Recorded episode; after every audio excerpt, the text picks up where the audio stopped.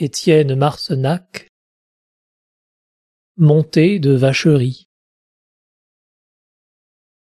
Faisant carillonner l'orchestre des sonnailles, et subissant l'appel irrésistible et fort, de la montagne pousse se réglisse et réfort, à travers des chemins creusés dans les pierrailles.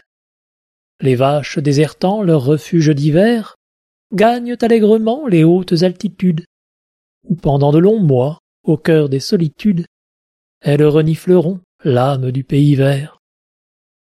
Parmi les beuglements, des chiens ivres de joie, que gourmands vacher dans un rude patois, de jarret en jarret mêlent leur aigre voix à celle du troupeau dont la robe rougeoie.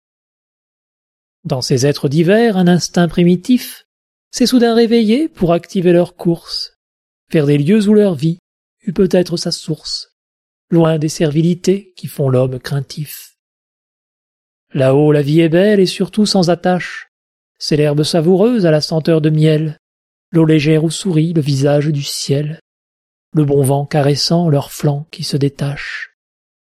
Ce sont les claires nuits hors d'un étroit local, c'est le rêve en plein vent dans le parc qui se dresse.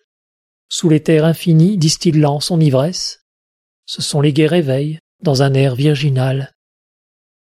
Combien de citadins derrière leurs fenêtres ou sortis sur le seuil d'un magasin obscur, où ne rentre jamais le moindre souffle pur, en les voyant passer, rêvent des bas champêtres. À la houne, à la houne Ce cri n'est pas pour vous, esclaves enchaînés aux besognes serviles. Il est pour ces troupeaux qui traversent vos villes, mais auxquels la montagne a donné rendez-vous.